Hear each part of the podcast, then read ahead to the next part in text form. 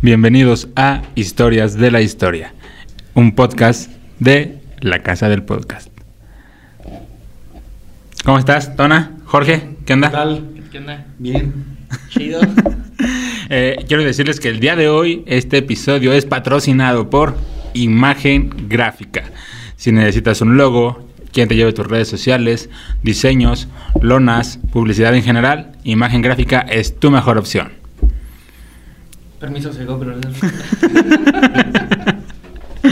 Este, ¿cómo ven que Italia se quedó sin mundial? No, pues, Interesante. ¿qué, qué cosas, güey? Y también Chile, güey. Qué cosas que van a No, marcar está- el futuro de este, de este está planeta, cabrón, güey. güey. Lo que está muy interesante es que el mundial va a ser en noviembre, güey. Eso es lo interesante. Sí, güey, porque siempre es en, en verano. ¿Cuántos güeyes se murieron construyendo los estadios para Qatar? Sin comentarios. Porque no Eso sé. sí es interesante.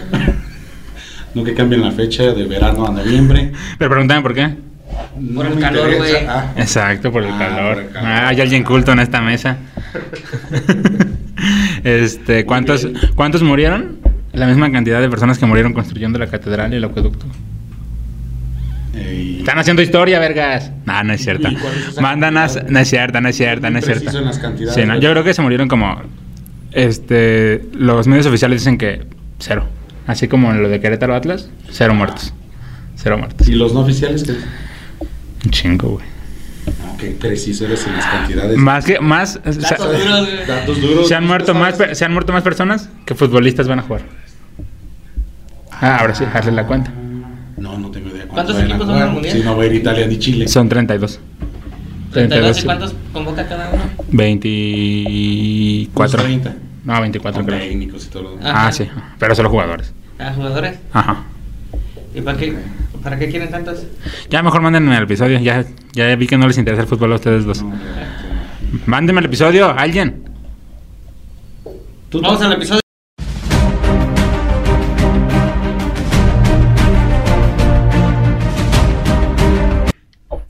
¿Qué tal, amigas, amigos o amigues, como prefieran? Mi nombre es Benito Juárez y junto a mi amigo Tona Sainz los llevaré a conocer algunos acontecimientos del pasado, que grandes o pequeños cambiaron el futuro de nuestro tiempo. Hoy tenemos un invitado muy especial para esta serie de capítulos sobre Juárez y la Reforma. George Navarrete, ya divorciado de Monter, y estamos aquí. Pónganse cómodos, súbanle al volumen, que estamos por comenzar. Esto es Historias de la Historia. Hoy hablaremos sobre la Guerra de Reforma, o si ustedes quieren llamarlo, Benito Juárez, parte 2. Esta El- parte Oye, dos. ¿y si no quieren? Si este es la 2. Si no quieren, na- nada más la Guerra de Reforma. ¿Y si no quieren tampoco? Pues, ¿qué vergas hacen aquí? ¿Cómo lo van a llamar, güey? que lo llamen como quieran. Chinga. Tú, tú preguntas. Bueno, tú, tú das ahí la... el episodio anterior que, que Tona estaba indispuesto, hicimos un análisis del contexto sociopolítico con Jorge eh, de México durante la primera mitad del siglo XIX y cómo los cambios que proponían los liberales para hacer de un país con historia y estructuras monárquicas y católicas se transformara en un primer intento por conseguir una república federal, laica y soberana. ¿Y gratuita? Ah, no, ah. Gratuita no, porque es muy caro vivir aquí. ¿Te acuerdas? Sí, ¿Sí te acuerdas o no? sí, sí. Recuerdo. Los entrevistas. Entrevistas. Eh, obviamente estamos con un Chairo aquí a nuestro lado que va a defender al ídolo Chairo. de su ídolo. Pero está bien, no pasa nada. Eh, a ¿De qué lado lo tienes? ¿De derecha o izquierda? Ustedes hagan- juzguen sus... Ustedes juzguen. ¿Por Tu corazón, güey. Ya pongan atención. Ok. Este, la etapa histórica que conocemos con el nombre de la Reforma fue una profunda revolución que acabó con las estructuras coloniales, o buscó, que habían subsisti- subs- subsistido desde la consumación de la independencia. Fue el tiempo eje de México, cuando se definió su Estado nacional, entendido como un Estado liberal, de derecho, republicano, representativo, federal y laico. Se cambió o se intentó cambiar su estructura política, suprimiendo al Estado confesional y secular, con el que se acabaron con estos fueros y privilegios. No, pues leyéndolo parece que, que México en el siglo XIX fue uf, potencia mundial. Esto lo han escrito, este, esto que acabo de leer lo escribió una, una doctora en historia que tiene tus mismas, tu misma ideología. Ok. Eh, en 1857 se crea la primera constitución en la historia de, de México donde no se pone a la religión católica como la única. Eh, se elimina la intolerancia religiosa, aunque pues en esa época el 100% de la religión, No digo, de la población seguía siendo. La gente no conocía otra religión. Exactamente. Por tales razones, la iglesia condenó la constitución Sí, qué raro. y excomulgó a todos aquellos que juraran esta constitución. Claro. Hay que amenazar a los fieles cuando Sí, se claro, cuando estás perdiendo el poder, ¿no? Ajá. Cuando estás perdiendo tus privilegios, hijo. Pero qué castigo más chingón, a excomulgar. Ex- Herejes. A la hoguera. Por ser, querer ser libres y no depender de nosotros o de nuestra imposición a final de cuentas, ¿no? Es un, es que ¿Cuánto varo perdió, aquí todavía no, pero al final de este podcast la iglesia habrá perdido muchísimo valor. Sí, ¿verdad? Sí. Sí, después Y seguramente ya lo recuperó, ¿verdad? Eh, ya como cinco o seis veces, más Sí, o menos, en estos apenas 200 años, prácticamente, como cinco o seis veces, no, no pasa nada, realmente siempre sigue el dinero donde mismo. Estalló la guerra civil y el país se escindió en dos gobiernos. ¿Se acuerdan por ahí del 2006 cuando el usurpador eh, Felipe Calderón Del sagrado. ¿Cómo dice? Corazón de? Jesús. ajá, ganó injustamente las elecciones? sido. Ajá. Y el héroe de Macuspana este, hizo su gobierno legítimo propio. Sí, alternativo ahí. Ajá. Ahí su ridiculez en el Zócalo. Pues no fue original, ¿verdad? No fue original, esto ya estaba. esto ya lo, lo vieron hace años. Cuando se ve repetido, es una repetición de la historia. Efectivamente. nada más. No, es que estos güeyes sí se la creyeron de verdad y lo mantuvieron la mentira por tres años. Aquellos no se la creyeron, güey. Hasta, Hasta que les quitaron del zócalo, ¿no? hasta rituales hicieron, güey. De iniciación, güey. Eh, teníamos dos gobiernos: el constitucional, o sea, es el, El chingón. el El legítimo. legítimo, y el llamado Supremo Gobierno, que era conformado por los conservadores, apoyados por la Iglesia Católica. Teorías conspirativas. El otro era del pueblo. Digo, favor. elegido por alguien. Sí, y el otro era impuesto prácticamente por la iglesia. No, ¿no? a- acuérdate que no. No, y la corona española, pues seguía apoyando a los conservadores, ¿no? Ponte vergas, ahorita te, te explico. Acuérdate, lo vimos el pasado, güey, pero está bien. ¿En qué nos quedamos en el podcast pasado? Ah, ¿va ese examen? Sí, ¿te, te- te- te acuerdas? Yo estuve participando. Sí, sí, sí, estuviste. Ok, sigue. Bueno. Bueno, narrativa. Los conservadores eran apoyados por la iglesia y trataron de dar al conflicto un carácter como religioso. Trataban de, de hacer que la gente, no libre y no pensadora, pensara, eh, qué pendejo, creyera, creyera en la palabra correcta, que esta lucha era por salvar la santa religión. Esta estrategia no les funciona esta vez. La gente no era, o sea, era Ya no eran las cruzadas, pues. Ajá, la gente era, era tonta, pero no tanto. Y sabían que en el fondo pues era un conflicto político. Económico.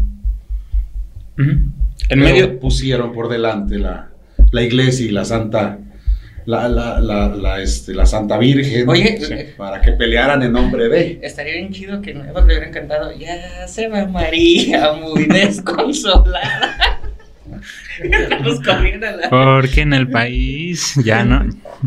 Eh, qué pendejos son. ¿Qué? En medio de esta guerra se promulgaron las leyes de reforma. Esto cambió la laicidad del Estado mexicano y le dio un giro total a la, a la guerra. Les comentaba.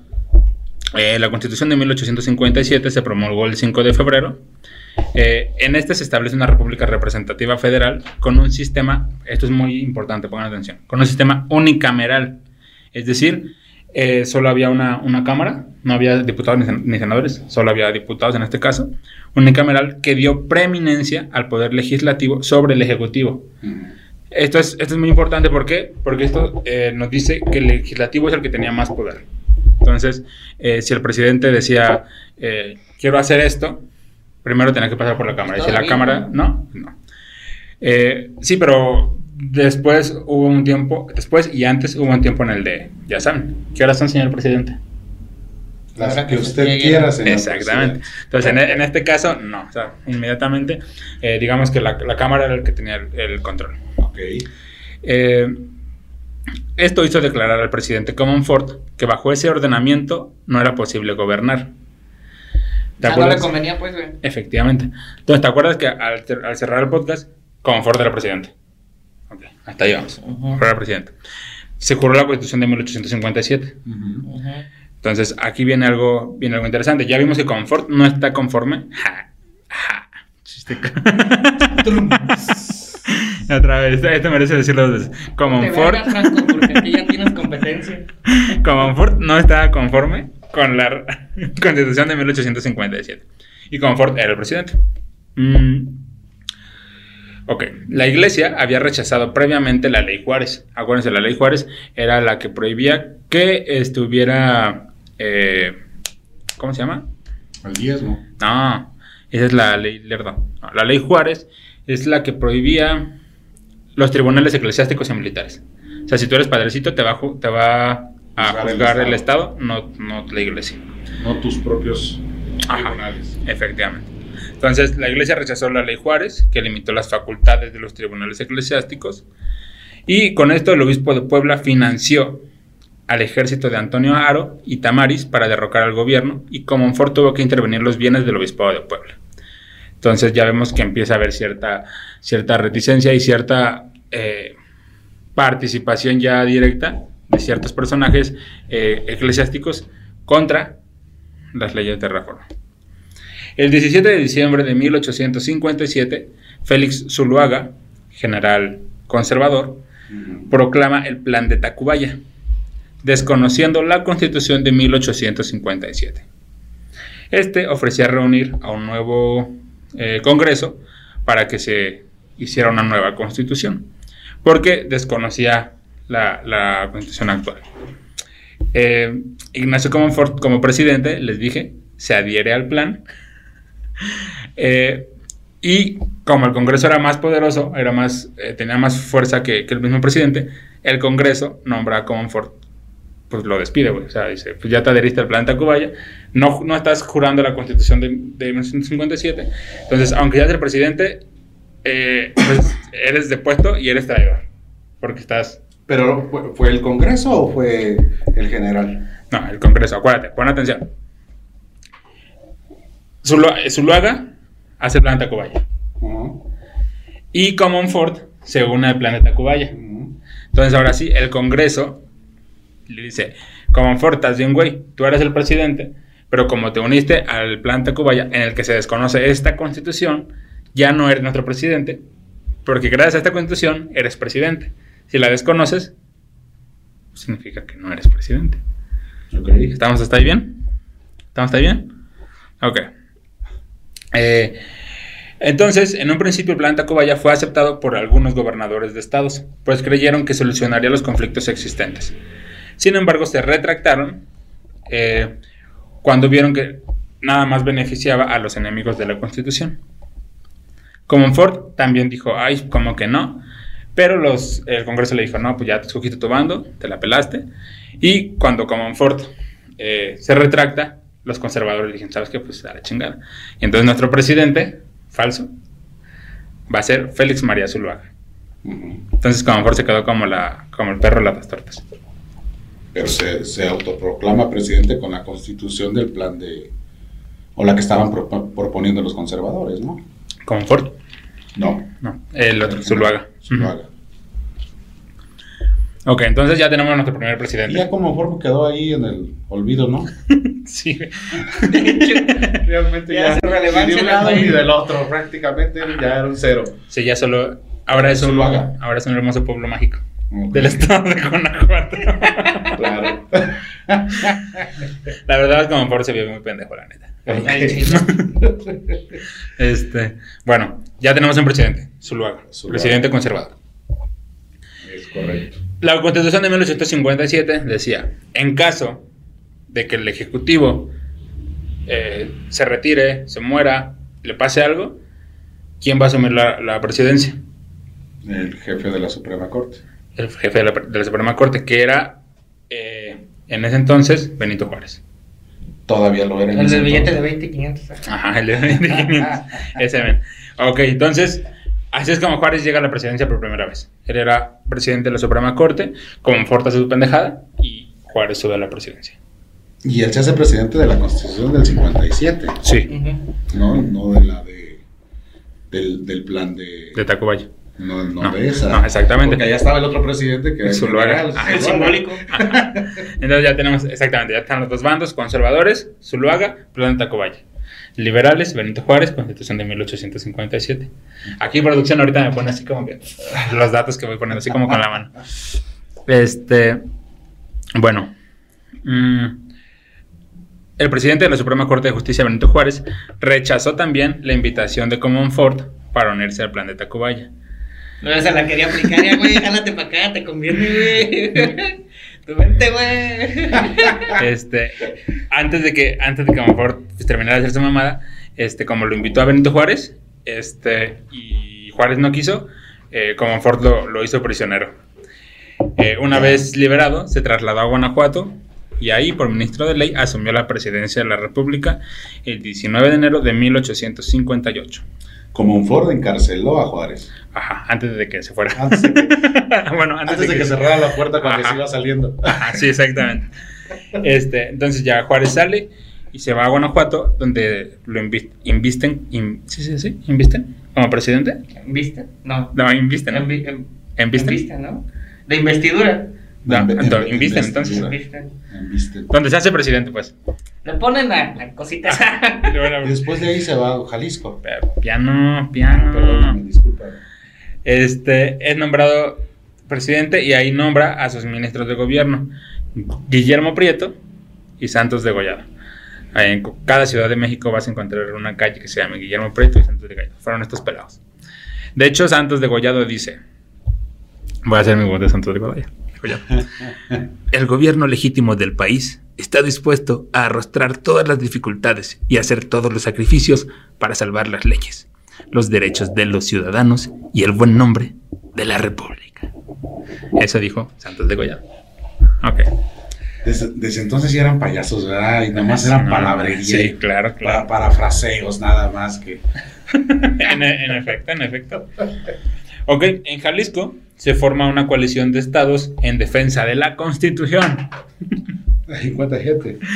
que eh, eran Jalisco, Colima, Zacatecas, Aguascalientes, Guanajuato, obviamente, Querétaro, Guerrero y Veracruz. No mames, no estaba Michoacán, güey. Michoacán es mucho, güey. Obviamente Michoacán es conservador. Pero siempre ha estado en todos los pedos, güey. ah, eh, eh, mandó su representante Melchor Campo, que hizo un desmadre por, sí- por él solo. Déjame el Charo Campo, puto. Meche, Melchor Campo. Estuvo con Ah, ahorita les voy a contar sus mamadas. Estuvo con Humboldt, güey. También, con estuvo, eh, también estuvo con McLean. Bueno, El tratado pero McLean. el, el punto es que Michoacán no estaba, güey. Pero también había unos estados del norte, ¿no? A esos ni los querían. que se habían unido a, a este El, norte aparece desde la, hasta la Revolución Mexicana, antes no existía. no existía. No participaban. ¿no? Ajá. Eran eran de chocolate, sí. El norte ya lo veía como el fin del mundo, güey. Era así, ay, güey, tenemos que pasar por Monterrey para llegar a Estados Unidos. Puta Se madre. lo pudiera evitar, pero tengo que pasar. Lo mismo Exactamente. dicen de Michoacán ahorita. Bueno, los demás estados con un nombre son conservadores. Son los conservadores. Ok. Ok. Al principio, los conservadores eh, tomaron la ventaja. ¿Por qué? Porque eran los generales. Acuérdate que los conservadores, en Porque teoría. tenían varo, güey. Los conservadores, en teoría, los son. financiaba la iglesia. A huevo. Si me dejan terminar, los conservadores son militares importantes e iglesia. Lo que acaban de decir ustedes. pues. Ay, güey. Pero lo tenía que decir yo, güey. Lo que acaban de decir ustedes. Sí. pero ok, perfecto. ¿Ya? Luego. Gracias. Entonces, En por, e- palabras, por eso tomaron la ventaja, porque tenían más conocimiento y más dinero. ¿Estamos? Y ejércitos mejor entrenados, aunque ni siquiera era mayoritario su ejército, con el ejército de los de los, este, De liberales. los Y tenían- li- libertinarios. Tenían favor. la palabra de Dios, güey. Ah, Eso, pero eso estaban más cuenta mucho. entrenados y más equipados, y los otros, el otro ejército era mayoritario Ujú. pero no estaba tan entrenado ni tan equipado. Mayoritario. Era Ay, mayoritario, tenían cerca de 80 mil o 60 mil. De hecho, es la segunda guerra con más bajas en la historia de, de México. Sí. Después de la independencia. Murieron un chingo de Muchas güeyes. guerras civiles. A lo pendejo, sí. Cada 10 años salió una, no mames. Pero estaban defendiendo tu país que tienes actualmente. Eh, Pues no lo hicieron muy bien. Pues, bueno, vamos a, vamos a escudriñar esa parte. Exactamente, caray. hicieron. Sí, porque no, no, no. Sí, porque todo depende de qué lado de la silla te Sí, sientes. exactamente. ¿Verdad? Sí, del lado. Sí, Del sí, lado. del lado Ay, ¿por qué te lado sentaste- por qué te lado sentaste? Te hubieras sentado a la derecha, pendejo. Si le dado derecho, puta madre, tengo uno a la izquierda acá de este lado. Ahora otros cogen bien ese lugar, por favor.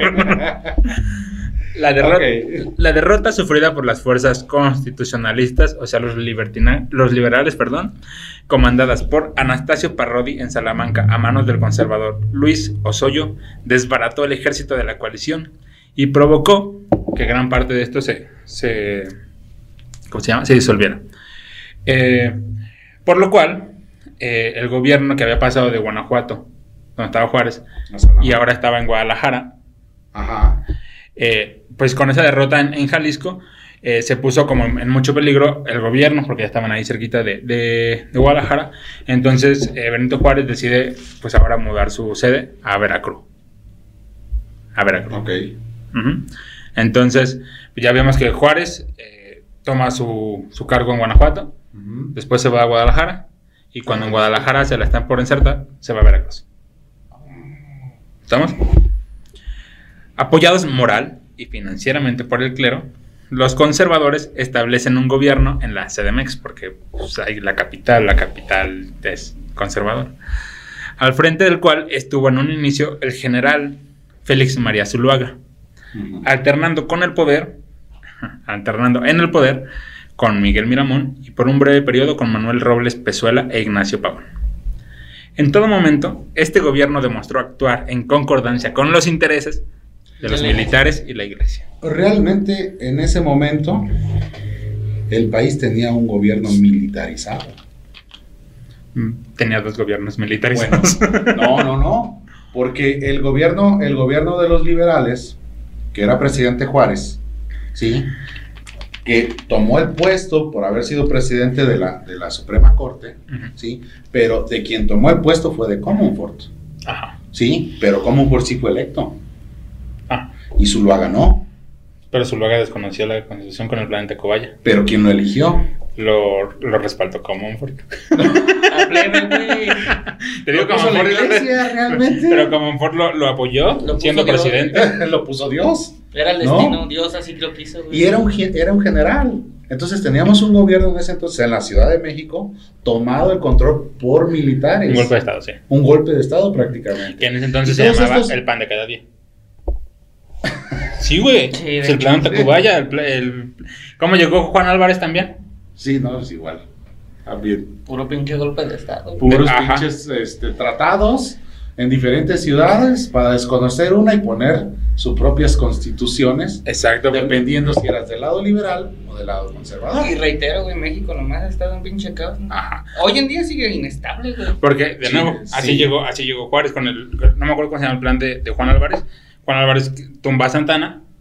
Este, Álvarez se queda como presidente y nombra presidente de la Suprema Corte a, El que estuviera como presidente. a Benito Juárez. Que estaba Juárez. ese- ese Entonces, es que si nos vamos a eso de legitimidad... No, o sea, no pues, puedes ni- hacer el- Pero es que la, constitución lo estaba diciendo, güey. O sea, teníamos dos tipos de gobierno, güey. ¿A cuál le haces caso, güey? En una te castiga Diosito, güey. Y en la otra, Los ya, liberales ya, ya no estás defendiendo a tu patria. Ajá. O Que- sea, eh, es, esa es la parte importante, ¿sí? Tú, mexicano de ese entonces, ¿qué era tu patria? es que no había ¿La iglesia? nacionalismo, güey. ¿O el territorio donde tú vivías? La iglesia tenía ¿Sí me mucho explico? más influencia. ¿Por sí. qué? Porque si te ponías a, a- a- a reconocer la constitución de Zuluaga, realmente estaba reconociendo un poder del cual habías, te habías independizado, que prácticamente era la iglesia y los españoles. Entonces, querías seguir todavía en las monarquías, Queríamos Sí. conservar. querías conservar ese, ese, ese sistema político-económico reconociendo a este gobierno, ¿sí? De Zuluaga, ¿sí? Y no entendiendo, reconociendo el gobierno de Juárez para que fueras, pues realmente un poco independiente y patriota y que te reconocieras como el lugar de donde tú eres. Es que Sí, patriota. No, güey, espera. Pre- preguntarle a un mexicano de aquel entonces que no tenía para comer, güey, ¿qué significaba la patria? No te iban a responder, pero, pero si les preguntabas qué significaba Dios, Dios lo era todo. La influencia de la iglesia sigue hoy en viva. ¿Quién tenía el control de las almas? Sí, la iglesia. Sí. Es que lo- es lo que les no, sí, sí. es lo que comentábamos. A ver, eh, tú no puedes, o sea, sí puedes porque lo hicieron y los resultados están ahorita. Pero bueno, en teoría. es, que, es que es el pedo, güey. Lo hicieron y los resultados están ahorita. No me, no me refiero a tu, a tu hispana. Tú no puedes romper con una tradición de 300 años de una monarquía de un plumazo. Y más atrás, porque los aztecas, todas las, las ciudades precolombinas eran jerárquicas y eran eh, también teocráticas. Entonces, eh, tienes una tradición de, de monarquía, de religión, o sea, no un plumazo, o sea, tuvo que ser un trauma y es algo que hasta la fecha los mexicanos seguimos sin entender. Güey, pero, pero debes entender que los, los gobiernos cuando cambian, eh, bueno, los países con el movimiento de independencias, básicamente ese sistema político era relativamente nuevo, tenía 100 años, o sea, el precursor puede ser Francia. Pero Por de eso, ahí no se conocía otro sistema, este, Más que monárquico. todo era monarquía. Exacto, por eso te digo. O sea, realmente no. Es muy difícil, o fue muy difícil, eh, y ellos lo vieron muy fácil, yo creo. Eso, el hecho de a mi vecino del norte, la República le, le sentó de maravilla. Vamos a intentar imitarla. Cuando las condiciones sociopolíticas, e incluso la misma personalidad eh, del mexicano, no concuerda con los valores de esa República Democrática. Pero ah, porque incluye los valores. Si estás hablando de un gobierno, de, de un sistema político económico. Porque tú como mexicano tienes que entender que tienes la parte como individual, lo que te hace ser Jorge, pero también tienes una carga totalmente eh, emocional que no se ve la chingada, que te hacen ser mexicano, güey. Güey, es que Entonces, no, no existía. no, sí- sí existía, güey. Pero se existía, No, pero sí, para sí la élite, güey. Para los que habían exacto. estudiado, güey. Pero para el, el pueblo de, de abajo, Que güey. era el no tenía- 90% de No, no, no. México. Güey, es que- no, es que sí, a ver. Ese, ese mexicano del 90% que tenía que trabajar y comer todos los días frijoles, a él le valía madre, ¿sí? Si estaba bajo un régimen No, no le valía madre. No, no le valía. ¿Cómo o un no, régimen liberal. No, no le valía. Porque él tenía que trabajar todos los días y es hacer el mismo sistema que venía haciendo desde hace 400 años prácticamente. Sí, Lo güey, pero- que le iban a cambiar era el patrón. No, no, no. Ya no O era sea, ser un es- español o un, Ajá, no, sacerdote, sino iba a ser Benito Juárez con sus A, secuaces, a eso voy, a eso, voy. es todo. Es que ahí le diste al, al clavo. Tú precisamente Pero el acabas de dar. es el mismo. Sí, güey, pero ponete, es lo mismo, lo que dijo Tom hace rato. ¿A quién le sirvo? Yo estoy acostumbrado a servirle a Dios. En este, en este, vamos a, monárquico. vamos a, ajá, Este vamos a tipo. imaginarnos. Yo soy un eh, Un campesino. ah, campesino, gracias, un campesino del siglo XIX. Eh, ni siquiera tengo, yo trabajo para un hacendado. Ajá. como, he traba- como, el he, sistema ajá, así. como he trabajado siempre. Ok. Yo toda mi vida voy los, do- a los domingos a misa. Sí. Y, ahí, y ahí me enseñan que mi trabajo es para Dios. Ujú. Y me lo han metido en la cabeza toda mi puta vida. ujú. Entonces llega Benito Juárez y me va a decir, es que tu trabajo ahora es para la patria, para México. O sea, paga impuestos. Para, ajá, exactamente. Y, y para ti. Y, Y para la patria que estamos formando, ¿no? Ya Exacto. no precisamente Ajá, para Pero- Dios. Exacto. es que- Pero esperen, entonces ahí tenemos de dos. Hubo mexicanos quienes dijeron, quienes dijeron, sí, Estamos a huevo, de sí, acuerdo. estamos- Y hubo mexicanos que dijeron, no, güey, pues, por- o sea, Dios, Dios es lo más importante. de gracia, güey. Efectivamente. Entonces, por eso hay un, hay un choque tan importante, porque al final de cuentas ya no, no es político, es religioso y es ideológico. Es lo que te decía. Al final de cuentas, y lo que platicamos el podcast pasado fuera de, de aire, de aire, ¿qué te hace ser mexicano? Te hace ser guadalupano, güey. Te hace... No, la, el Guadalupe, la Guadalupe Es la hicieron mucho más adelante. Pero, No, güey, mucho. es que aquí estás. A ver, Pero tú aquí. estás hablando del clero. Aquí hay algo, hay algo no sé Aquí estamos hablando de los de Mira, allá. Es que aquí no estamos hablando de la religión en su práctica, güey, sino la religión en política. Por eso. Y la, la iglesia es Y siempre eh, erudita y buena en Ajá. la política, güey, lo ha demostrado, la historia lo ha demostrado, güey, que sabe hacer alianzas políticas. Pero el punto es que si me voy hasta los ciudadanos de a pie, güey, los de abajo, Y hoy en día tú le preguntas a alguien, güey, ¿qué es el nacionalismo? ¿Qué es México, güey? Te van a decir la selección mexicana. O sea, no puedes, no puedes meter discursos que prácticamente le pertenecían a la élite, a los ciudadanos de a pie, güey, cuando apenas tenían para comer, güey. Y si los hacendados no, no, no bueno, lo- la, la raya pues no les alcanzaba, güey. O sea, ¿cómo? Básicamente ellos no defendían ni la constitución, no, Ni sí. la religión. ni No, es que- ellos lo que defendían era el sacerdote porque era el que los llevaba por el buen camino, güey. La, la iglesia demostró la tener el control de las almas. ¿Y la constitución a quién estaba atacando? Pues, la iglesia. A los sacerdotes. No sabía ni leer. No Pero importa. es que, güey- por eso tú, tú le vas y le dices a la gente. O sea, tú vas y le, tú- no, justamente por es eso. gente- Tú vas, imagínate, estás en misa, estás en misa. Ellos entendían lo que decía el sacerdote. Ah, exacto. no, no exacto. había criterio. El domingo, Exacto. No había en criterio. el sermón. Exacto. Eso es lo que entendían Pues, ellos. ¿Qué pasó hasta los 80? Todavía la iglesia sigue. Todavía la iglesia seguía siendo. No, todavía en el 2000 la iglesia inducía al voto, güey. Independientemente por quién fuera. Ah, Entonces, a eso voy. Entonces, Tenía una, una fuerte una Presencia fuerte política. presencia política y con máscara religiosa, pero eh, eh, satanizaba a un candidato y eh, este benegloriaba a otro candidato, ¿sí? Aunque fuera con una máscara religiosa, pero eso se los hacía ver a sus, a sus, a este, a, a- a su, a su pueblo que lo seguía al sacerdote, ¿sí? Entonces realmente venimos repitiendo los mismos patrones desde siempre, Sí, es México. ¿sí? Y que tiene más peso político un cura, un sacerdote, que inclusive una decisión propia de análisis para ver si votas por el verde o el morado, ¿no? Porque debes hacer una diserción tuya propia para ver cuál te conviene y no esperar que el sacerdote te diga en el sermón por cuál debes votar.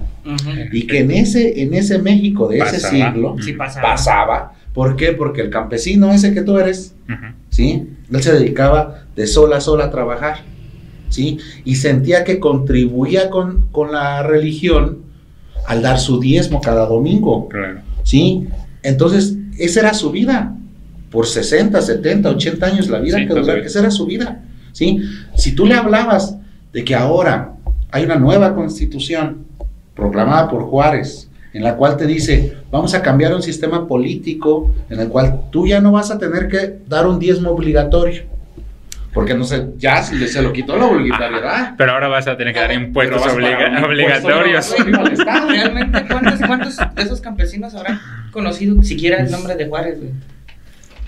Si el 10 o el 20% fueron muchos, del 95% que eran. Sí, o Porque sea. el 5% sí era esa élite que vive en la Ciudad de México, que tenía esos controles y poderes. Que tenía para comprar periódicos. Exacto. Y ese control y poder para proclamar nuevas constituciones, para desconocer a unos, para hacer planes en, en Tacubaya Ajá. y después en Celaya. En Vaya, Vaya, Tacubaya. sí, Pasan por Monterrey porque no les gustaba. Esos eran los que andaban este, navegando por el centro de la República, ideando. Ok, volvemos, Cosas, ¿no? volvemos a ellos. Ok. Zuluaga canceló la ley Juárez. Obviamente. Re- Siendo presidente. Exactamente, restableciendo los fueros militares y eclesiásticos. También canceló la ley Lerdo y la ley Iglesias. O sea, todo lo que habían hecho valió verga. A través de un borrón, vámonos. Pero a final de cuentas él no era todavía, no era un presidente legítimo. Ninguno era presidente legítimo. ok, por su parte, Miramón, acuerdas de Miramón era el, el segundo conservador chido, contrató con el banquero suizo Juan Bautista Jäger un empréstito por 15 millones de pesos, Y eso era lo chido. ¿eh? Fíjate. de los cuales solo recibió 750 mil. Esta En negociación... realidad y en figura de qué hizo préstamo, Esta solicitó préstamos a nombre del Estado. con esa figura de secretario de Relaciones Exteriores. Eh, esta negociación fue desconocida por el gobierno legítimo O sea, el otro, ¿no? El otro gobierno, el liberal. 57, güey. Ajá. Y su reclamación en 1861 dio pie al inicio de la intervención francesa. Es importante Ok. esto por eso. A- Ahí quiero hacer una pausa porque ¿a quién le pidió el dinero prestado? No lo dices. A los bancos suizos. Ok. ¿Y por qué los bancos suizos le prestan a César dinero y César dice, te lo va a pagar la República? Si tú no eres nadie. No, lo va a pagar el gobierno. La- o sea, O sea, nuestro, lo va a pagar el gobierno, gobierno. Pero nuestro gobierno. Pero si tú no eres nadie, ¿Cómo? Pero vamos a ganar. Pero a, a lo que voy es, o sea, es como si tú vas a un, a un banco actualmente y le pides dinero prestado para que te vas a comprar una casa un carro, ¿sí? Y esta casa que voy a comprar va a ser un museo para el pueblo, Ajá. ¿sí? ¿Y, quién, y, y el banco te va a decir, ¿y, y en quién va a pagar ese préstamo que te voy a dar? Te lo va a pagar la República, te lo va a pagar el Estado. No, no, no, no, porque acuérdate, o sea, es que él pidió el préstamo considerando que él iba a ganar, o sea, que, ellos- que los conservadores iban a ganar, Pero estaba en calidad de secretario de Relaciones Exteriores.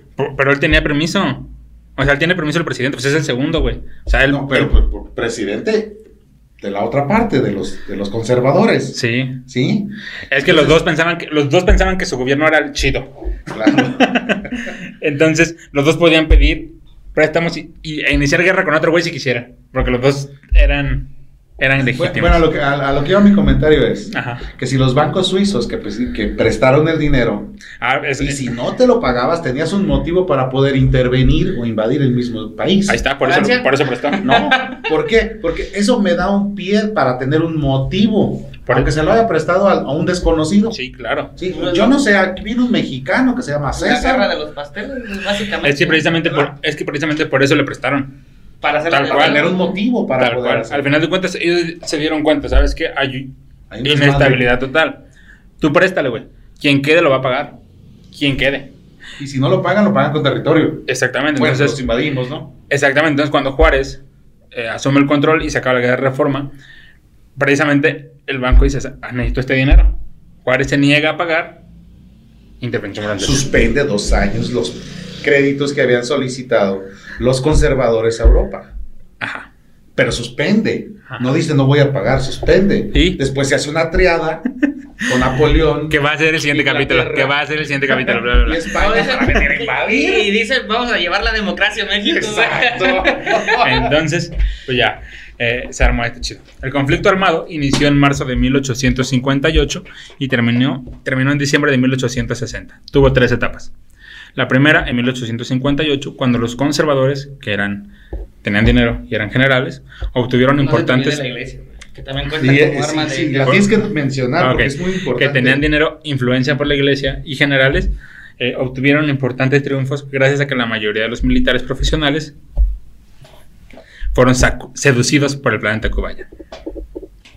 Pausa ahí. Estaba en ese momento la guerra en Estados Unidos. Sí. Y Juárez ya no contaba con el apoyo que le estaba dando, que le había estado dando Estados Unidos, y que por eso también los conservadores La guerra pudieron hacer sus maniobras. hacer sus maniobras y poderse apoderar del territorio que tenía ocupado Juárez, ¿no? Sí, hasta aquí vamos bien, Ah, sí, ok, claro. bueno, vamos Ok. bien. Es Eh, importante saber que no tenía ya el apoyo de Estados Unidos Juárez. Porque allá se estaban peleando los del norte con los del sur en la guerra de secesión. Sí, exacto. Ok.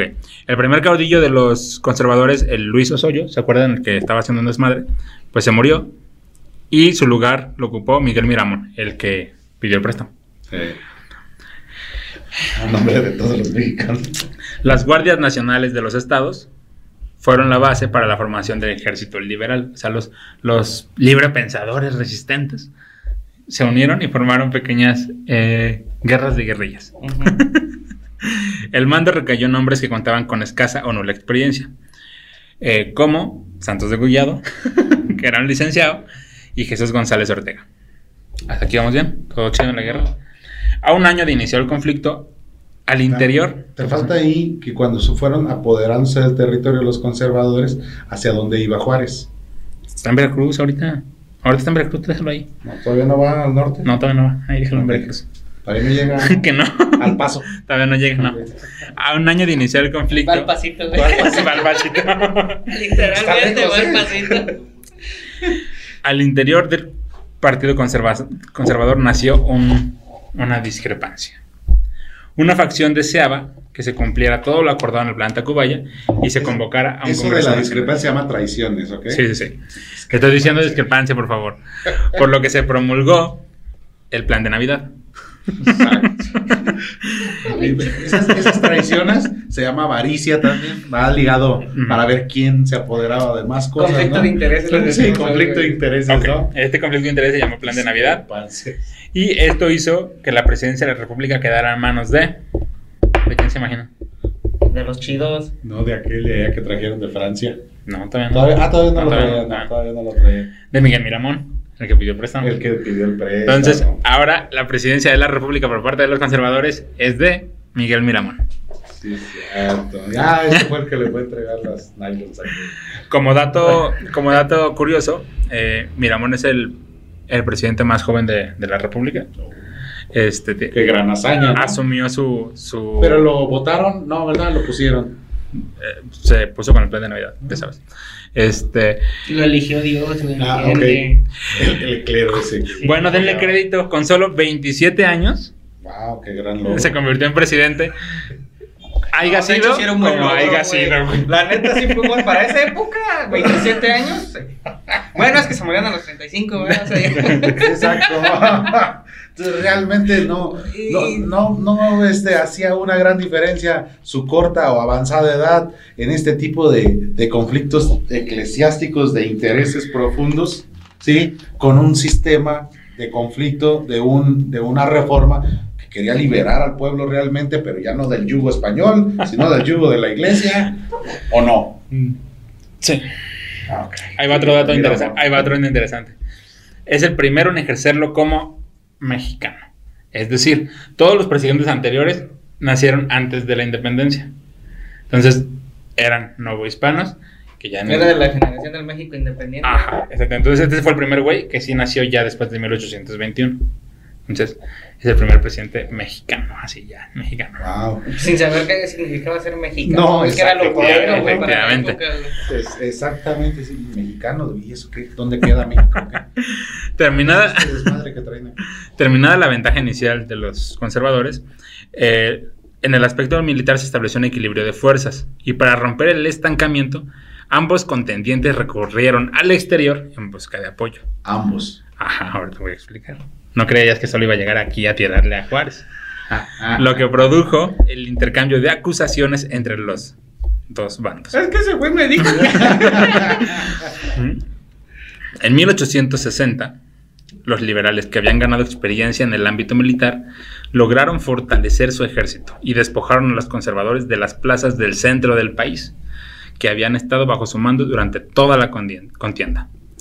Las leyes de reforma promulgadas el año anterior comenzaron a surtir efecto, privando a los conservadores de su principal fuente de ingresos. Es decir, en estos lugares donde los liberales se asentaron, dijeron, aquí me vale reata, vamos a poner la ley Juárez, la ley Lerdo, la ley todo esto. Entonces, lo que dijimos, en vez de que le, cayera dinero a la iglesia, No, cae el dinero al Estado. dinero al Estado. O, bueno, al gobierno de Juárez. Ajá. Entonces, se empezó a nivelar este pedo. Eh, Económicamente hablando. Mientras... También habían ganado ya este eh, adiestramiento, el ejército Sí. de Juárez, etcétera, ¿no? Además, Ah, ¿Cómo se llama? Error y prueba, prueba y error. Prueba y error. Sí, y sobrevivieron bastante. Además, los liberales que estaban en Veracruz eh, se beneficiaron porque estaban en puerto. Y ahí había una aduana y pues entraba bastante dinero. Y mandaban este, a Europa. Eh, to- Todavía había mucho, mucho este, tráfico marítimo entre Europa y, y el, y el puerto de Veracruz. Sí, claro. Eh, otro- un, golpe, un golpe muy importante para los conservadores fue que los buques eh, General Miramón y Marqués de La Habana fueron eh, capturados por los liberales y los estadounidenses. y los estadounidenses, haciendo imposible la reconquista del puerto de Veracruz. Ajá. Eh, este Santos degollado, ¿se acuerdan? Eh, el que hay nombre de todas las calles. eh, intentó eh, hacer una tregua con, con los conservadores. Benito Juárez se, se entera y pues lo manda a la reata. Entonces, Eh, Con los conservadores apoyados por. la iglesia. Y. Todavía no, todavía no están apoyados con los demás. ¿Tú aguanta? Todavía. ¿Todavía todavía está no. Francia, güey? Sí, todavía, Todavía no. no está Todavía Francia. no está Francia, güey. Oye, Tranquilos. hubiera estado chido que degollados hubieran mu- muerto degollado, ¿verdad? Sí, ya sé. Eso era chévere en, en ironías de la historia. Sí, Este, bueno, degollado lo mandan a la chingada y eh, su lugar lo ocupa Jesús González Ortega, quien derrotó a Miguel Miramón en Silao, Guanajuato. Todo pasa en Guanajuato, güey. Desde la independencia, todo Guanajuato, güey. Desde ahí, es, es que México es Guanajuato. Está culero, está bien feo Guanajuato, güey. Desde ahí eh, los liberales tenían camino libre en la Ciudad de México. Ya. Ok, les, les. ¿Cómo se llama? Les comenté que los dos habían ido en búsqueda de apoyo. En Económico. 1859, ante el estancamiento de la guerra, liberales y conservadores buscaban el reconocimiento internacional para inclinar la balanza a su favor. A su favor. Por eso, Miguel Miramón, jefe del gobierno conservador, firmó con España el tratado Mon Almonte en septiembre de 1859, en el cual se declaró que México estaba dispuesto a pagar todas las reclamaciones económicas formuladas por la nación ibérica desde la independencia hasta acá, sin que me diera ninguna revisión, a pesar de que se habían demostrado con anterioridad que eran fraudulentas. Pues se entregó, pues. Fue y dijo, voy a pagar todo lo que tus, lo, Lo que, que lo tú que tus españoles eh, hayan perdido a cambio de que me apoyes. Eso hizo Miramón con los, España, con, Espa- con los españoles. Pero vuelve a implementar la monarquía acá en México, No, prácticamente. no, no, no, nada más Bueno, te voy nada a más pagar, te voy a pagar. tutelar. No, no, no. Es simplemente. Este, este men, como la guerra de los como la guerra de los pasteles. Este güey perdió en una pastelería un millón de pesos, cosa que es improbable e imposible. Pero como este güey me, me está reclamando, yo voy a decir que sí y te voy a pagar el millón de pesos. Ah, que tu herrero, no sé qué vergas, eh, perdió también 300 mil pesos en, en la guerra por la independencia. Se te paga, güey, sin pedos. O sea, sin eh, cuestionar. sí, sin cuestionarte. Va, pum, pum, pum, cámara. Lo que tú me digas que perdiste, te lo voy a pagar a Ujú. todos los españoles. Español, exactamente. Que fueron afectados en la guerra de independencia. y todo lo que lleva hasta acá. Porque muchos españoles se quedaron y ha habido un desvergue en todo este tiempo. Entonces, Qué buenos tratos, ¿no? ¿Cómo se apellidaba este cuate? Mon Almonte. No, no, ese fue el tratado. Sí, el tratado Mon Almonte por Miramón. Este, O sea, ¿se te hace justo? ¿Se te hace...? no, ahí te, va- ahí te va el liberal. Ahí te va es que- O sea, es así como, voy y me entrego y todo lo que tú me digas que te pague, te lo pago, pero apóyame. Ajá. ¿Sabes, ¿Sabes qué me hace con compa? Es que fíjate que pues no me ha ido bien. pues, desde que tú te fuiste ya nada es igual. O sea, se Dar hace mucha traición y mucho entreguismo. Claro, Pero es ¿no? que eso es, eso es básicamente el velo con el que está cubierto México. Entonces, es y por, todos los total. bandos. Por todos los bandos. ¿eh? este ¿Cómo vas a ir a entregar o a comprometerte a pagar todo lo que tú me digas que te tenga que pagar, así te lo inventes, porque no te voy a poner ninguna, ni te voy a revisar nada, pero lo que tú me digas solo y por el hecho de que me apoyes para implementar mi constitución y mi gobierno conservador. Este, Wow. este tratado lo firma Mira, mon, ¿verdad? por parte de. No, por parte de España, Mon, y por parte de México, Almonte. Ajá, Almonte es Nepomuceno Almonte, que es el hijo de José María Morelos y Pavón. ok. Ahí está. Eh, ese fue el tratado conservador. Ahí te va el tratado, El liber- tratado el tratado liberal. el de los masones. Este, el tratado Maclean Ocampo, famosísimo tratado Sí. Maclean Ocampo, defendido por unos y ultra defendido y No, no, no, no, por otros. Firmado el 14 de diciembre de 1859 entre Robert McLean, enviado especial del presidente Buchanan, y Melchor Ocampo, te decía aquí Melchor Ocampo hizo su desvergue aparte, secretario de Relaciones Exteriores del gobierno mexicano. Es que antes los ¿Ya secretarios... se había terminado la guerra de sucesión en Estados Unidos? No. ¿Cuándo este tratado? No. No, de hecho, de hecho, ¿no? de hecho, afortunadamente no había terminado, si no, no la dejan caer. este eh, consta de 11 artículos más dos convencionales. Este artículo es muy interesante, entonces lo voy a desglosar un poquito. El artículo primero concedía a los ciudadanos y bienes de los Estados Unidos derecho de tránsito a perpetuidad por el istmo de Tehuantepec. Artículo tercero. El gobierno mexicano se impone, digo, se compromete a no imponer derechos a las... ¿Seguro que era perpetuidad? Sí, ahí dice tal cual. Está en Yo tengo entendido que era 100 años. No, perpetuidad. Ok. Tercero, eh, sí, el gobierno mexicano se compromete a no imponer derechos a las mercancías estadounidenses que transmitar, transitaran por el istmo, salvo las dedicadas a consumirse en México. Ujú. Artículo quinto. Se especifica que, que fuerza de los Estados Unidos, con el consentimiento o a petición del gobierno de México, podrían ayudar a la defensa de puertos y rutas del- de dicho istmo. Sin embargo, en caso excepcional de peligro, imprevisto o inminente para la vida de propiedad de ciudadanos de los Estados Unidos, quedan autorizadas las fuerzas de dicha república para actuar sin el consentimiento de México. Sí. Les daban un derecho a las fuerzas de Estados Unidos para que defendieran el istmo. y la mercancía que pudiera pasar ahí, los puertos. Sí, pero tú eres inteligente, Jorge. Lee sobre línea, digo entre líneas. Estás dejando que el ejército norteamericano pase en territorio mexicano. Cálmate, Ya si está. No, es la- con ellos, no, no, o sea, no, no te pongas, no te pongas a justificar.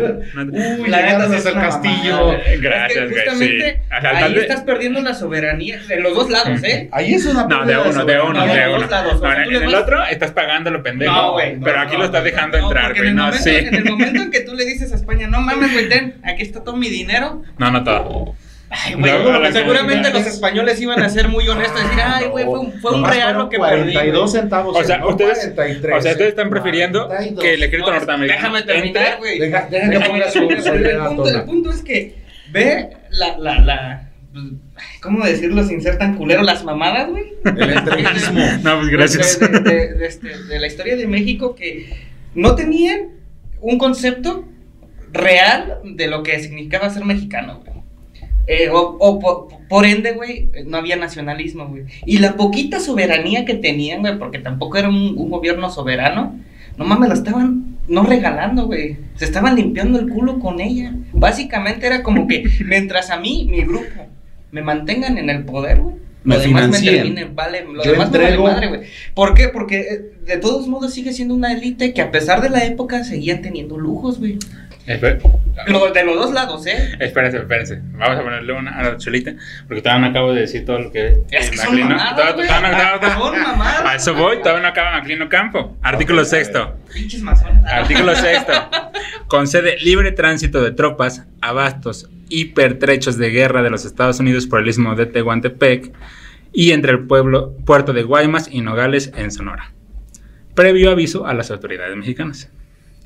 Séptimo, cedía a perpetuidad el derecho de paso entre las ciudades de Camargo o Matamoros por la vía de Monterrey y hasta el puerto de Mazatlán.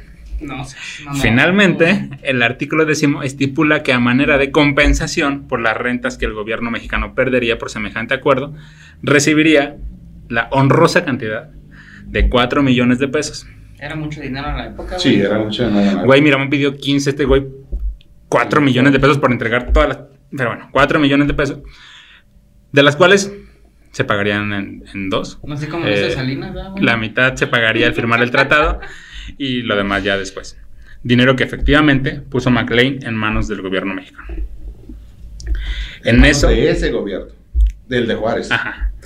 en eso consiste el célebre tratado que nunca tuvo vigencia porque no fue ratificado por el Senado Estados de Estados Unidos. Porque se encontraban en guerra y si se aprobaba, los estados del sur ganarían muchísimo más fuerza que los estados del norte.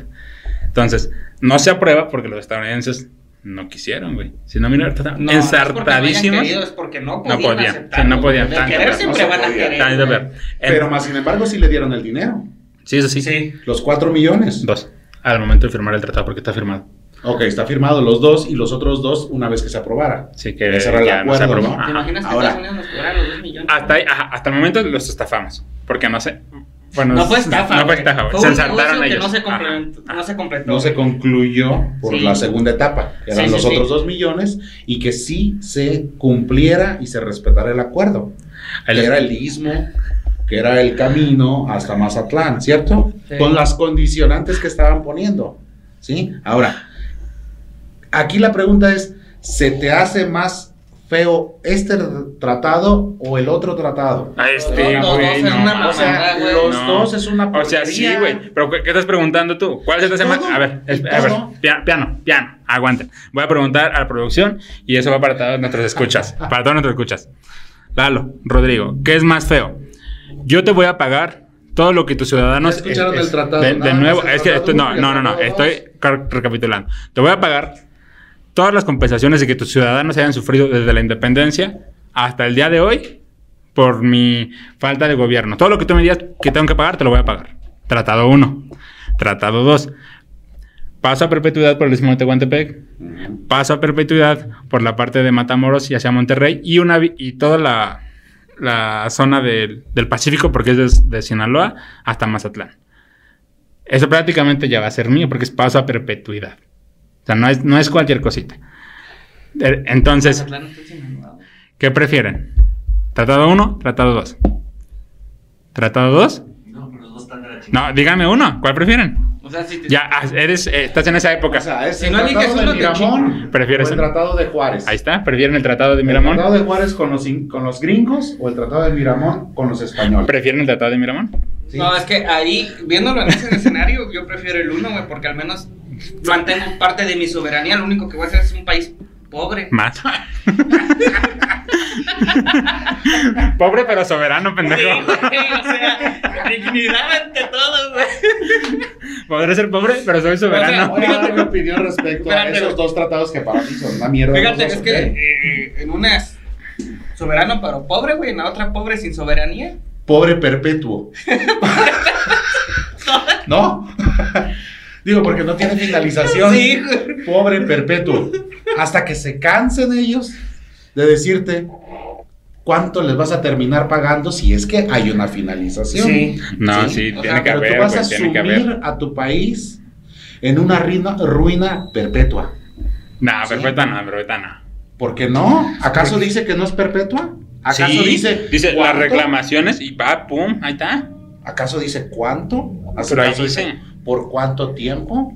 ¿Acaso dice qué cantidad? Pero no es perpetua, Dice Jorge. lo que tú me digas y lo que tú me pidas No, y lo no, que tú te Pero, inventes. no, exacto. Lo que tú te Pero- inventes que yo te debo. Pero hasta esa fecha dice, o sea, dice, no, sí, sí dice, desde la, desde la independencia hasta el día de hoy, hasta esta fecha. Pero, güey, ¿Qué bien es lo que te debo? me debes todo, güey. Exactamente. no, no, Porque es que mira, güey, no, yo siendo español, en esa, en esa situación, Claro. es que no nada más perdí lo que, lo que mis, mis vasallos tenían, güey. No, porque tú también todo el oro que me quitaste, güey, toda la colonia, todo. Aparte de todo, si tú tuvieras derecho como mexicano, que Miramón dijera, oye, se me hace injusto, se me está haciendo elevado, tú no tienes derecho a opinar absolutamente nada.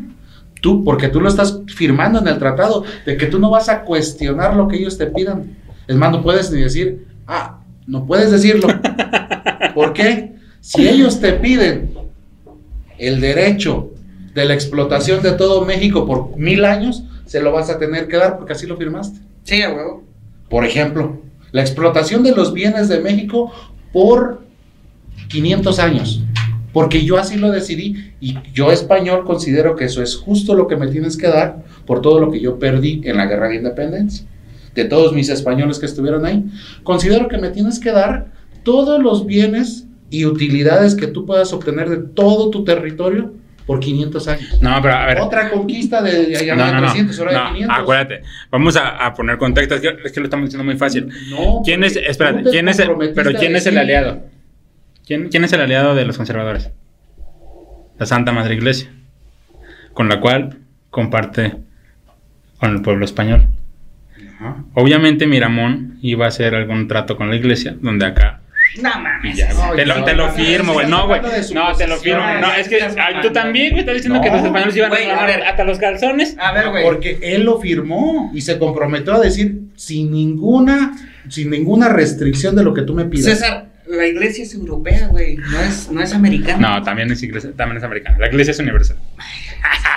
Políticamente hablando, la, la iglesia es europea, güey. ¿Tú crees que en ese acuerdo de España, Vaticano, obviamente van a decir, güey, pues vamos a mandar otro europeo de nuevo para allá? Ok, güey? a ver. O sea, no hay Ahora, soberanía. déjame analizar y poner en contexto el tratado de, de MacLean. Ok, vamos. ¿Sí? A Sí, ver. ajá. al caso de la soberanía.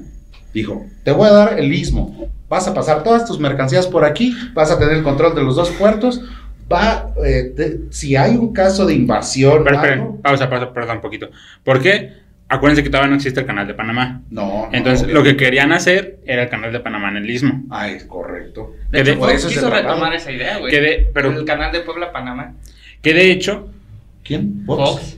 que de hecho, eh, el, este, tra- este tratado lo hicieron con Panamá. El canal de Panamá no le pertenece a Panamá, le pertenece a A Estados, Estados Unidos. Unidos. Claro, claro. Entonces, eh, iba a ser y la exactamente explotación lo eran mismo. 100 años en, en el caso de Panamá, que ya ahorita ya le pertenece a Panamá. Bueno, en este Porque caso, ya se eso- terminó y el por eso periodo de Panamá, 100 años. ahí, ahí, se, ahí Panamá se vio verga. Sí, Pero acá, acá es a perpetuidad. O sea, siempre, güey, te la voy a estar dejando Cayetana. Ok, prácticamente lo que tú estás haciendo es que voy a vender o voy a regalar un pedazo de territorio que es el istmo de Tehuantepec, donde va a pasar todos tus barcos y prácticamente ese territorio va a ser tuyo, Ajá. tipo las Baja Californias, que solo están en el mapa, pero que son gringas, ¿no? Ajá. O sea, están en el mapa de México, Ajá. pero Sí, pero son realmente son gringas, ¿no? Sí. Entonces, esa zona de ahí va a ser prácticamente tuyo, tú la vas a controlar, inclusive si tú necesitas ejército, yo te voy a apoyar. Y si no te puedo alcanzar a apoyar, tú puedes traer tu propio ejército para que defiendas tu istmo. Ajá. Eso es lo que está diciendo Sí, en claro. el tratado. Sí, pero ya te dije, eres inteligente y lees entre líneas. Mm. Estás dejando que ejércitos Hoy me extranjeros. llamaría Brian McLean, güey. O sea, fíjate, o sea, tú te vas por el lado no. de la soberanía, ¿verdad? a eso, güey. Es que fíjate, bueno, eh, pon o sea, no, no es de que yo me vaya, Es que güey. estás deja- punto, dejando que ejército ya extranjero entre al, al país. Eh, eh, Hay es- una oficina en la Ciudad de México de la DEA, ¿eh? O sea, por ejemplo, Sí, pues, sí, o ahorita, sea, sí, en el presente. Una oficina, no, no, 1800. todo, no tres estados juntos. No, no dijo tres estados. No, de hecho dijo- de hecho dijo más. ¿Y cuánto se atraviesa? Pero no te estás apoderando de todo el estado. Te estás Güey, apoderando el istmo de la Tehuantepec es todo. Tabasco. Pero no te estás apoderando de tres estados ni del sur de la Pero República. pasa, ¿por cuántos estados pasa? No, ¿por cuántos estados pasa? Digo, porque si es así y dices tú, yo voy a apoderarme del istmo de, la, de Tehuantepec, pero el istmo llega hasta el río Bravo del norte, oye, pues entonces a, a- apodérate de todo el país. no, pero no, llega- no, tú dime cuántos estados hay en el istmo de Tehuantepec. Los, los, si son 10, son 10, pero no te Y estás apoderando de todo Y el dime estado. cuántos, cuántos estados hay entre Matamoros, Monterrey y Mazatlán. Los Eres, eres inteli- cruce- eres inteligente, Seis, Jorge. Seis, los que cruce, los que cruce, pero tampoco puedes decir tú, es como en las autopistas, tienes 20, 40 metros a la izquierda, 20, 40 metros a la, izquier- a la derecha, pero no puedes decir, tengo 450 kilómetros a, la iz- a la derecha y 450 kilómetros a la izquierda, y eso corresponde al istmo, pues entonces apodérate de todo el país. Pues fue lo que hicieron, pendejo. Básicamente- ¿Sí me explico? O sea, a ver, Pues es que fue lo que eso hicieron. el istmo. No, Aquí- sí. O sea, no puedes decir No, que no agarraron un pedacito. Tiene límite hasta el río Bravo Güey, y no. tiene límite A ver. hasta, hasta el Cusco. en estos vacíos jurídicos O sea, César eso es está mencionando. No, es que es la verdad. Espérate, güey. En este vacío jurídico en el que te estás mencionando, hay que tener en cuenta de dos cosas. En el momento en que tú dejabas que Estados Unidos entrara con esa magnitud, obviamente hoy te digo, y lo repito, sería Brian McLean, güey. Sí, te iban a dejar Por caer la otro lado, güey, por otro lado, Te iban, estás suponiendo. No, sí por, iban. por otro lado, si digamos en, en el- en la suposición de que el Vaticano hubiera entrado a México, güey, pues Sí, me también. llamaría Juan Guadalupano. güey. O sea, la soberanía mexicana estaba en jaque en los dos escenarios. y estaba vendida y entregada. Y era Todo con el hecho de que su grupito fuera financiado para imponer su ideología y ley. O sea, básicamente sí, literalmente se pusieron en cuatro. Los dos. Así es. La así verdad, y es como Se entra. pusieron en ocho. Ahora, éntrale, papi. Sí, pero, pero dame dinero para seguir con mi, con mi revolución. O sea, y de hecho, ve la lógica pendeja. ¿Para qué chingados quieres entonces mo- moverte a chingarte al otro grupo, güey? O Sí, sea, no te vas a quedar si sin te nada. vas a quedar sin nada. Porque lo que te van a dar te lo vas a gastar Bueno, en hacerla de lo pedo, güey. peor es el siguiente capítulo. Que a final de cuentas, esta propuesta después se la llevaron hasta Napoleón. Sí, o sea, i- igual buscando la manera de dame dinero y te entrego todo, hasta mi abuela te la entrego, ¿no? Y junto con todas sus tierras y todo su ganado, pero dame dinero porque yo lo que, que estoy buscando como grupo es imponer mi ideología, imponer mi constitución y quedarme en el poder, aunque tú, gobierno francés, me controles. ¿Te, te imaginas, güey? que- o sea, yo creo, hasta se les olvidó la mexicanada, güey. Se hubieran puesto de acuerdo los dos grupos, güey. Se hubieran chingado a los otros dos, güey. Y se hubieran quedado O sea, con el varo, güey. ¿Por Ok. qué? Porque a Juárez también lo iba a gobernar Estados Unidos. Sí, sin pedos. Y- Aparte viene de la logia, una logia, este, logia masónica que era... Sí, influyente, y, y a, y, a, y a, este Mira, y a Miramón lo iba a gobernar, lo iba a seguir gobernando La- España con la iglesia. Ah. Sí, entonces prácticamente era es, yo solo lo que quiero es sentarme aquí, no tener identidad como mexicano, me vale madre la independencia y todos los que murieron, financia a mí para que yo pueda sentarme en la silla, me haga del poder, aunque tú me dictes qué tengo que hacer. ¿Ven por qué O sea, Porfirio no Díaz es buena tenían onda? sentimiento de, no tenían sentimiento de nacionalismo No, o no. patriotismo, no tenían nada. Nada. Que no existía, güey. Ninguno de los dos bandos. Ok, déjenme seguir. Ok. El único nacionalismo era Guadalupe, la, la- la Virgen de Guadalupe, güey. La guerra de reforma, iniciada por conservadores, sí fue iniciada por ¿Por qué conservadores. dices que no los dos bandos? Dije los dos bandos. No, pero ¿por qué no tenían este, identidad nacionalista los dos bandos? Si el de Juárez sí. ¿Por qué? Si también están vendiendo las nalgas a todos No, lados. pero que estaba, estaba aquí queriendo quitarle el yugo de la iglesia al, al pobre campesino. ¿Cuál pobre pinche campesino, güey? ¿Cómo que cuál pobre campesino? Dije, dije, ¿cuál pinche? O sea, güey, ya te dije. O sea, Lo le, le- identificar como, como le- o sea, le quitamos, le quitamos el, el diezmo, pero le metemos impuesto. Ahorita tu pinche IVA, que desde entonces anda ahí valiendo verga. bueno, ok, va. Y dijiste tú en el episodio pasado, el diezmo solo es el 10%, el IVA es el 16%. Sí, claro. Pero- güey. Bueno, ahí va. día, pero antes era el 10 y después lo subieron al 11. y luego La guerra de 15, reforma luego al 16. es iniciada por los conservadores. Fue financiada por la iglesia con el objetivo de perpetuar los privilegios. Fin. En 1857, desde Veracruz, Juárez promulga ahora sí las leyes de reforma, nacionalizando sus propiedades y despojando al clero de todas las atribuciones y facultades que debían ser desempeñadas por el Estado, privando con ello a los conservadores de la mayor cantidad de recursos económicos. Ah, Eso fue un, eso fue un, un movimiento Es un golpe militar, güey. militar E económico. inteligente. Y- Sí, güey. O sea, Básicamente te dio- supo. Se acordó de que era el presidente. del movimiento conservador, güey. Eso sí se lo voy a Y reconocer. les quitó ese poder, se las vendió y se financió. A huevo. Los, orde- Y ya no de las nalgas. los ordenamientos promulgados fueron los siguientes. Ley de nacionalización de los bienes eclesiásticos el 12 de julio. La iglesia vale madres en resumen. Ley, de matrimonio civil 23 de julio. Si, si no te gusta tu vieja, divórciate. Ley orgánica del registro civil. Dale madre, el, el Estado va a llevar el registro de todo, güey. Ley sobre libertad, libertad de cultos. Tú puedes rezarle a quien tu chingada gana se te dé, güey. Además, el Ejecutivo expidió diversos decretos. Decreto que declara que cesa toda intervención del clero en los cementerios y camposantos, quedando los lugares respectivos bajo jurisdicción civil. Decreto que declara que días deben tenerse como festivos y prohíbe la asistencia oficial a las funciones de la iglesia. Gracias por tanto puente. Como complemento a estas disposiciones, el decreto por el que quedan secularizados los hospitales y establecimientos de beneficencia. Ah, pues es que la iglesia tenía unos hospitales, Sí. cierto, güey. Cierto, cierto. El dos de- No, Tenían hasta el control de la sí, salud sí, sí. prácticamente. El 2 de febrero de el 1800 Estado no ofrecía nada. ¿eh? No, pues qué. prácticamente le quitaron todo. O sea, El 2 de febrero, la, la, la, la educación era de la iglesia, güey. Prácticamente. Pero eso tuvo, tuvo que haberse hecho desde la independencia. pero pues es que. Si no, ¿para qué te, inde- te independizas? Es que se independizaron. No, acuérdate que- no, la- fue- es que el movimiento empieza con una autonomía. No querían ser gobernados por un francés. Ya después se les aloca y no, pues ya estamos en el pedo, güey. No, pero, ajá. hay que, y hay que sernos este, independientes. Pero sin puta idea de qué era, qué significaba tener La un palabra gobierno. independencia. acuérdate que la Constitución de 1814 que nunca entra en vigor, artículo 1, la religión católica es la de México. ¿Y qué quería Eh, Iturbide, religión, independencia y unión. Ok, ya vamos a acabar este pedo que se alargó mucho.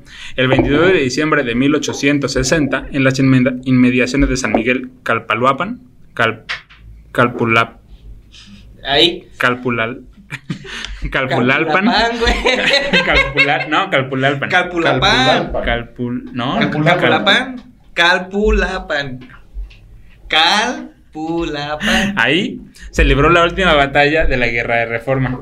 Los liberales resultaron vencedores y en la madrugada de Navidad comenzaron la ocupación de la Ciudad de México. Esto, esto es poético, güey. De hecho, ahí va esto. Que fue, na- que fue de madrugada, eso es lo poético. No, lo de, Más lo poético na- de la de Navidad. Pongan atención. Ese día en diciembre, cuando las noticias de la victoria de Calpaluapan, o como se diga esa madre, fueron, saludos para allá, fueron recibidas por Juárez en. Veracruz mientras asistía a una función de gala y mientras era cantado el Il Puritane. El drama de la ópera pasó del escenario al palco presidencial. Un correo deslizó las cortinas del palco. El presidente se puso de pie. La orquesta enmudeció. La neblina intensa. Y en el silencio se dejó oír la voz de Juárez leyendo el parte que le informaba el fin de la guerra. Y dice, Ya no los cogimos, culero. Lo que realmente y, pasó. y dice, y cito, vosotros, de nadie sino de vosotros mismos, aprendieron a cometer y rematar la empresa gigantesca de la democracia en México. Ustedes demandaron una facción audaz y poderosa y arrojaron a los vientos sus títulos. Gracias a ustedes, gracias a nuestras legiones inmortales, no existe ya en la tierra de Hidalgo y Morelos la oligarquía amada, ni la otra más temible del clero, que parecía incontrastable por la influencia del tiempo, de los intereses y de los prestigios. En el estruendo de las batallas proclamaron los principios de libertad y de reforma, y mejoraron con ellas nuestro código fundamental. Fue la reforma el paladión de la democracia y el pueblo ha derramado profusamente su sangre para hacerla triunfar de todos sus enemigos. Qué aburrido, güey, no mames. Ni la libertad, ni el orden constitucional, ni el progreso, ni la paz, ni la independencia de la nación hubieran sido posibles fuera de la reforma. Esto me suena un discurso actual, pero bueno, no sé, tal Un vez. discurso de, un triunfado- de, de alguien que triunfó. O sea, básicamente Eso eso ya. Estaban acá, estaban acá. Chile me los cogí ya, Ya, un pinche o sea. resumen. Y es evidente que ninguna institución mexicana ha recibido una sanción popular más solemne ni reunido más títulos para ser considerada como base de nuestro derecho público. Por eso mi gobierno la ha sostenido con vigor y ha desarrollado con franqueza sus principios saludables. Esta es apenas ¿Los la principios qué? saludables. Esta es apenas la segunda transformación. Apenas, o sea, Sí, ah, no, O sea, bueno, sí, ya a con huevo. la otra. Y luego la Fue Con los cuarta. franceses y no. la- Él, él está dando un discurso Sí, claro, a sus Claro. secuaces, séquitos Ujú. cercanos de decirles, hemos ganado, somos los triunfadores, y es un discurso Ajá. de palabras de una persona que triunfó en una guerra interna. Punto, Sí. se acabó. Él- Simplemente es, aquellos perdieron, nosotros ganamos y va- seguiremos Sí. en el poder, se acabó. Eh, Pero es interesante la cita, güey. En la capital, Jesús González Ortega, general en jefe del ejército constitucionalista, promulga un decreto el 27 de diciembre, dando de baja a los miembros del ejército que pelearon por los conservadores.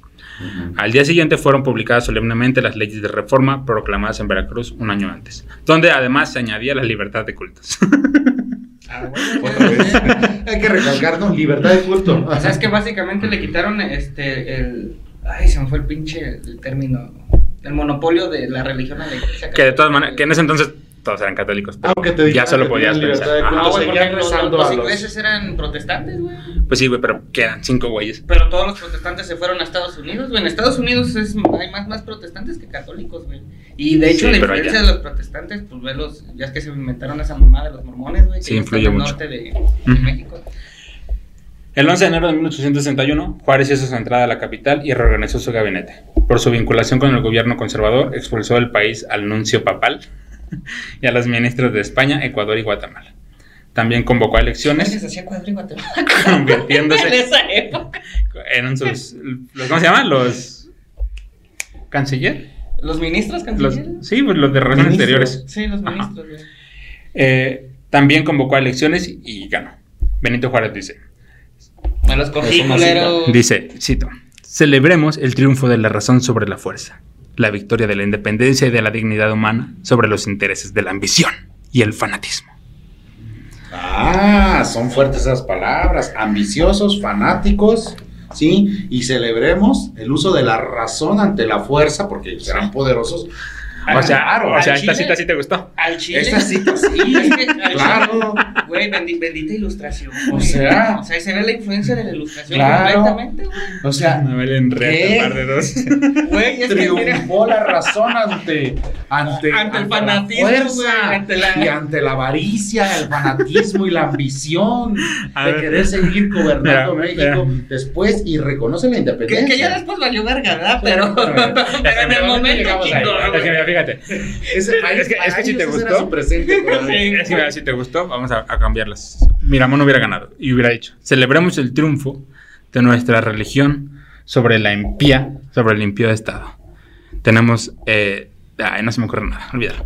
No sobre la obstante... religión y la monarquía. Ah, Y, el, y celebremos el triunfo del poderío de la religión y de la monarquía. Y el legado de Dios. Y el legado de Dios sobre, Sobre- la razón y la independencia. No, no hubieran dicho razón e independencia. Ah. No hubieran, Hubieran dicho está que- diciendo Juárez. No, o sea, dice. O sea, pero lo- lo está arreglando, güey. Ay, A ver, ¿cómo sobre el-? Hay sobre una palabra los- cuando, cuando critican a los manifestantes y no se Revoltosos. Sí, Sí, exacto. Bueno, ya, fin. No obstante, inconformes con su derrota, esto lo veremos en el siguiente podcast, los conservadores apelaron en Europa en busca de ayuda. Al año siguiente se Apelaron en dio, Europa con Napoleón. se dio el inicio a la intervención francesa, de la que México saldría victorioso en 1867 después de un fugaz imperio y Vete chile que habrá dicho Juárez, me los volví a coger, hijo. Entonces, este ha sido el podcast de, de hoy. La guerra de reforma, como vieron, es un desmadre total. Eh, es importante aquí mencionar que no buscamos ni convencerlos de una ni, ni de otra ideología, simplemente les estamos exponiendo los, los acontecimientos. Ya ustedes tendrán la última, Su criterio. exactamente su criterio. Aquí, por eso invitamos también a Jorge, a, a Toana, porque pues es importante conocer diferentes puntos de, vista. Este, entonces ya, eh, esperamos que les haya gustado. Coméntenos, por favor, qué tratado les hubiera gustado a ustedes o cuál sería el menos peor que firmarían. Que Al final de Este, cuentas no quedó ninguno, ¿eh? Porque ninguno Sí. se ratificó. sin ninguno. Entonces, realmente nada más es el- la ideología de cómo ofreces esto o aquello, que para mi punto de vista ninguno de los dos están bien. no, no, Por un claro. lado, pierdes territorio, das fuerzas y, y soberanía, y por el otro lado entregas lo- a lo que te digan para que lo pagues. Para mí, ninguno de los dos están bien, ¿sí? Mm. Pero, al final de cuentas, ganaron los, Los liberales. los liberales. Nos revoltosos, Este- Por cierto, ¿cuándo vamos a hablar de los gallos blancos de Querétaro en Morelia, güey? Ya está, unos cuantos. Este, ok, Jorge, tu última conclusión ya así en dos minutos. Bueno, hasta donde vamos con, con- con la historia de la historia de México, este eh, considero que y, y como lo comenté el, el post pasado, el mexicano de a pie, el mexicano eh, que era una, el agricultor, el ganadero, que era lo principal que había, yo creo, en México en esa época, eh, era un mexicano que se dedicaba no precisamente a estar metido tanto en todas estas política, gobierno. Él ya sabía que le iba a pagar un diezmo, si era la iglesia, era la iglesia, si era el gobierno, era el gobierno, si me eh, gobernaba Miramón o me gobernaba Juárez, para mí prácticamente era lo mismo. Quiero pensar como un mexicano de la época, del promedio y de la mayoría de esos mexicanos que había. Y lo que querían ellos era prácticamente progreso o tener un mejor sustento y que también en parte por eso llega en un momento la Revolución Mexicana, Sí. ¿no? Por esa miseria que es- estuvieron, se independizaron y siguieron en esa miseria, ¿sí? Y acá dos grupos de, dos, dos grupos de, de- de- personas o grupos de, ideo- de- de- de idealistas, ¿sí? Con apoyos económicos que también eran de familias muy acomodadas, ¿sí? Buscaban esa lucha de poder para hacerse de ella, de este un México independiente que, que vivía en una miseria prácticamente, pero lo poco que le pudieron exprimir al, al campesino es lo que querían controlar, porque al final de cuentas el juego es el poder, ¿sí? Es me quedo yo con mis ideas o me quedo yo con mis ideas, el, el bando que se quede, pero al final de cuentas cualquiera de los dos bandos lo que gana es poder, ¿sí? Sea el liberal, sea el conservador, pero es poder, ¿sí? Aún haciendo este tipo de entregas, que ahorita que analizamos estos dos tratados, ¿sí? De las opiniones que le pediste a tu público, ahorita analizando estos dos tratados, ¿hasta dónde llega la avaricia de ambos lados? Para mí, ¿hasta dónde llega la avaricia? De entregar hasta tu casa y tu familia, ¿sí? Y darle poder a un extranjero y darle las llaves de tu casa y el poder de decidir cuándo se entra a la casa, cuándo se sale, qué se hace y qué no se hace en la casa, con el solo hecho de que te pongan una silla en la azotea en la cual tú te sientas y digas, soy el presidente de esta república que, que apenas se está conformando. Efectivamente. A mí se me hace una tontería, ¿sí? Pero era la ideología que se, que se pensaba en aquel entonces. ¿no? Ok, sí. Esa es mi opinión y mi conclusión. A ver, Tanita, tú, réfate tu conclusión. Al chile, compa, yo concuerdo acá con el, con el compita. Básicamente te vuelves un huésped de tu casa, güey. Te van a poner una silla bonita allá en la azotea para que te sientas Sí, alzado y y- arriba, ¿no? Aunque realmente para mí lo más importante, ya dejando de lado los tratados, es la, la reforma de Juárez, güey. O sea, básicamente son los cimientos del país que hoy tenemos en cuestiones de, soberanía, porque el hecho de ya separar tus instituciones, bueno, las instituciones, el control de la iglesia y que pertenece ya al Estado, ya eso empieza a ver ahora sí una soberanía relativamente tangible, güey. Porque tú ya tienes el control de tus ciudadanos, de la educación, tú le estás, empiezas a, meter ya conceptos de derecho, como creen lo que tú quieras, reza a quien tú quieras, y eso evoluciona políticamente al país. Ya después, pues, parece que no, pero esos son los cimientos en México que hoy tenemos, güey. La verdad, es, tal vez estoy, eh, estoy mal, pero... No, no, no, no estás bien. Es... Porque le quita también la salud, la impartición sí, o sea, básicamente, Básicamente empieza ya con... Yo creo que a, partir de la reforma sí empieza a haber ya un concepto de nacionalismo, güey. ¿Qué es lo que vamos a defender? Ah, mira, la educación, el culto, independientemente de cuál sea, te lo voy a defender, este, la salud, y el Estado va a decir cuántos nacen y cuántos mueren, güey va a tener un registro de eso. O sea, eso ya es un concepto de nacionalismo, güey. Aunque, pues, no se ve tan separada la iglesia, pues, Universidad Michoacana de San Nicolás. este, pues sí, entonces eh, yo cierro también esta, esta parte con, con lo que les comentaba hace, hace rato. Eh, sí, se marca precisamente eso, la, la gran eh, diferencia Estado-Iglesia, pero sí se genera una, un, una huella o un golpe o un trauma en, el subconsciente del, mexicano que todavía no se supera, lo que acabas de decir. San Nicolás de Hidalgo. Eh, somos liberales, pero vamos y le rezamos a la Virgencita todavía. Eh, traemos estampitas. No, sí tiene que ver. Es que al final de cuentas se hace una separación. Pero yo me callo porque vamos a entrar otra vez. No, es que, se, es, que se, es que se hace una separación iglesia-estado eh, en lo formal, en el plumazo pero en la conciencia de los ciudadanos todavía no A eso voy, exactamente, a eso voy. Que todavía el mexicano, tanto el de a pie como los de las altas esferas, todavía sale el presidente a decir que con una estampita católica religiosa. Es, o sea, que en el entonces salían con un estandarte, o sea. O sea, a eso voy, o sea, independientemente de, a eso me refiero. El simbolismo, güey. exactamente, al final de cuentas es un, es un, símbolo y ya está separado. O Fox con la pero sí, de Guadalupe. Sí, exactamente, todos, todos. Tú te encuentras a políticos en, en, misa, en eventos, no sé. Entonces, eh, está separado pero, pero sí, pero en el imaginario todavía cuesta mucho disociar esa, esa parte, ¿no? Entonces, pues bueno, esto fue eh, la reforma, la guerra de reforma y Benito Juárez, parte 2.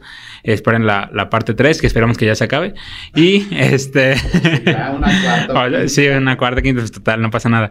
Eh, esto fue todo. Muchísimas gracias por venir. Gracias por estar aquí siempre. Y a la producción, gracias por aventarse esta hora y media, yo creo, de, de, de discusión. Este, y esto fue Historias de la Historia. Chao.